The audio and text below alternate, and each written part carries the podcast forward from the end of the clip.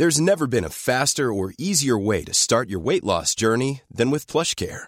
PlushCare accepts most insurance plans and gives you online access to board-certified physicians who can prescribe FDA-approved weight loss medications like Wigovi and Zepbound for those who qualify. Take charge of your health and speak with a board-certified physician about a weight loss plan that's right for you. Get started today at plushcare.com slash weight loss. That's plushcare.com slash weight loss. plushcare.com slash weight loss. I'm Sandra, and I'm just the professional your small business was looking for. But you didn't hire me because you didn't use LinkedIn jobs. LinkedIn has professionals you can't find anywhere else, including those who aren't actively looking for a new job, but might be open to the perfect role, like me. In a given month, over 70% of LinkedIn users don't visit other leading job sites. So if you're not looking on LinkedIn, you'll miss out on great candidates like Sandra. Start hiring professionals like a professional. Post your free job on linkedin.com/people slash people today. Lieber Hörer, ab dem 1.11.2021 wird unser Podcast exklusiv für unsere Patrons auf patreon.com slash godsrage zur Verfügung stehen. Wenn du also weiterhin Warriors of History, Armate und Helden und Mythen Europas genießen möchtest, komm auf unser Patreon. Vielen Dank und gute Unterhaltung. Wir schreiben den 30. Juni 1520. Seit mehr als drei Wochen haben wir uns nun mit den letzten Überlebenden in diesem alten Königspalast verschanzt. Knapp 80 Mann sind wir geblieben. Es scheint, die ganze Stadt ist hinter uns her und will uns bei lebendigem Leib die Herzen herausreißen, um sie ihren heidnischen Göttern zu opfern. Tenochtitlan, ihre Hauptstadt, die mehr als hunderttausend Einwohner zählt. Noch halten die Mauern und Tore dieses Palastes sie auf, doch es ist nur eine Frage der Zeit, bis wir ihrem Ansturm erliegen. Oder hier elendig verdorsten. Mein Name ist Pedro de Alvardo, Sohn des Kommandanten von Puebla und Kapitän im Dienste der spanischen Krone. Mit meinen fünf Brüdern suche ich das Glück in der neuen Welt, ein Glück, das schon lange zur verdammten Hölle wurde. Viele unbekannte Gewässer habe ich gesehen und befahren, viele Länder und Inseln erkundet.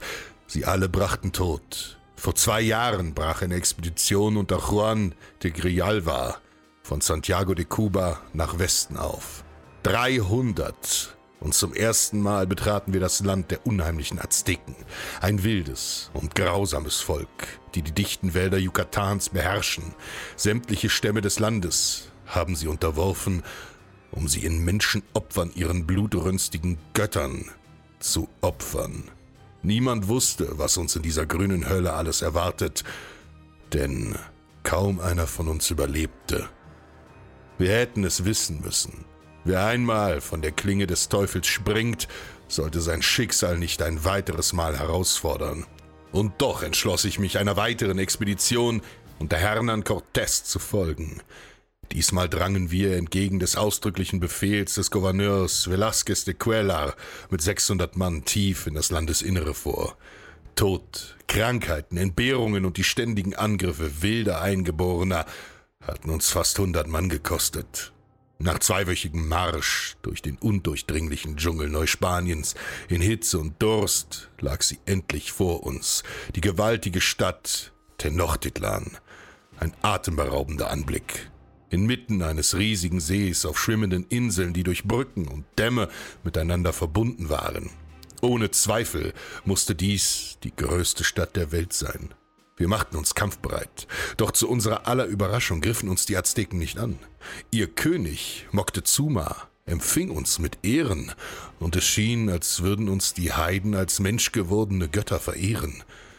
Wie trügerisch dieser Eindruck sein würde, konnte keiner von uns ahnen. Sie behäuften uns mit Geschenken aus Gold und Edelsteinem, guten Essen und Trinken.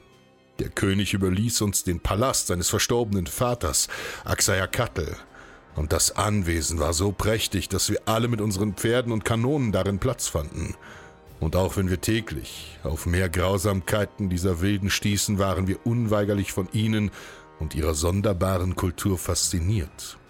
Doch wir waren längst dem Tode geweiht, wie eine Spinne in ihrem Netz wartet. Warteten sie auf den richtigen Moment, um uns alle zu verschlingen. Kaum hatte Cortés einmal die Stadt mit einigen der Soldaten verlassen, um Panfilo de Navares und seinen Männern an der Küste entgegenzuziehen, zeigten sie ihr wahres Gesicht. Sie töteten ihren eigenen König, indem sie Moctezuma steinigten und griffen uns ohne Vorwarnung an. Wir kämpften wie die Löwen, schlachteten Hunderte, ja Tausende von ihnen ab und konnten uns nur mit Mühe hinter die Mauern des Palastes retten. Von 120 Mann waren wir nach dem Angriff noch knapp 80 geblieben. Auch Hernan Cortés wurde auf seinen Marsch von den Einheimischen überfallen. Ein Großteil seines Trosses wurde gefangen genommen, ins Hochland verschleppt und dort den Göttern geopfert. Mit Mühe konnte Cortés entkommen, und als er mit den Überlebenden endlich wieder in Tenochtitlan eintraf, begriff auch er das schreckliche Ausmaß des Aufstandes. Das ganze Reich der Azteken und ihre Hauptstadt hatten sich gegen uns Spanier erhoben. Hunderttausend Feinde gegen eine Handvoll spanischer Conquistadores. Wir saßen in der Falle und waren förmlich in dieser Stadt auf den schwimmenden Inseln des Sees gefangen. Tage und Wochen vergingen, in denen wir nur in der schummrigen Dunkelheit dieses Palastes ohne Verpflegung ausharrten. Immer wieder greifen sie an, und fast alle von uns sind verwundet. Unsere Wasservorräte sind schon längst zur Neige gegangen. Wir müssen handeln, sonst wird keiner von uns jemals diese Hölle wieder verlassen. Und heute haben wir beschlossen zu entkommen. Die Azteken haben die Dämme zum Festland unterbrochen, um unsere Flucht zu verhindern. Aus den Decken des Palastes haben wir lange Holzbalken herausgebrochen und behelfsmäßige Brücken gezimmert.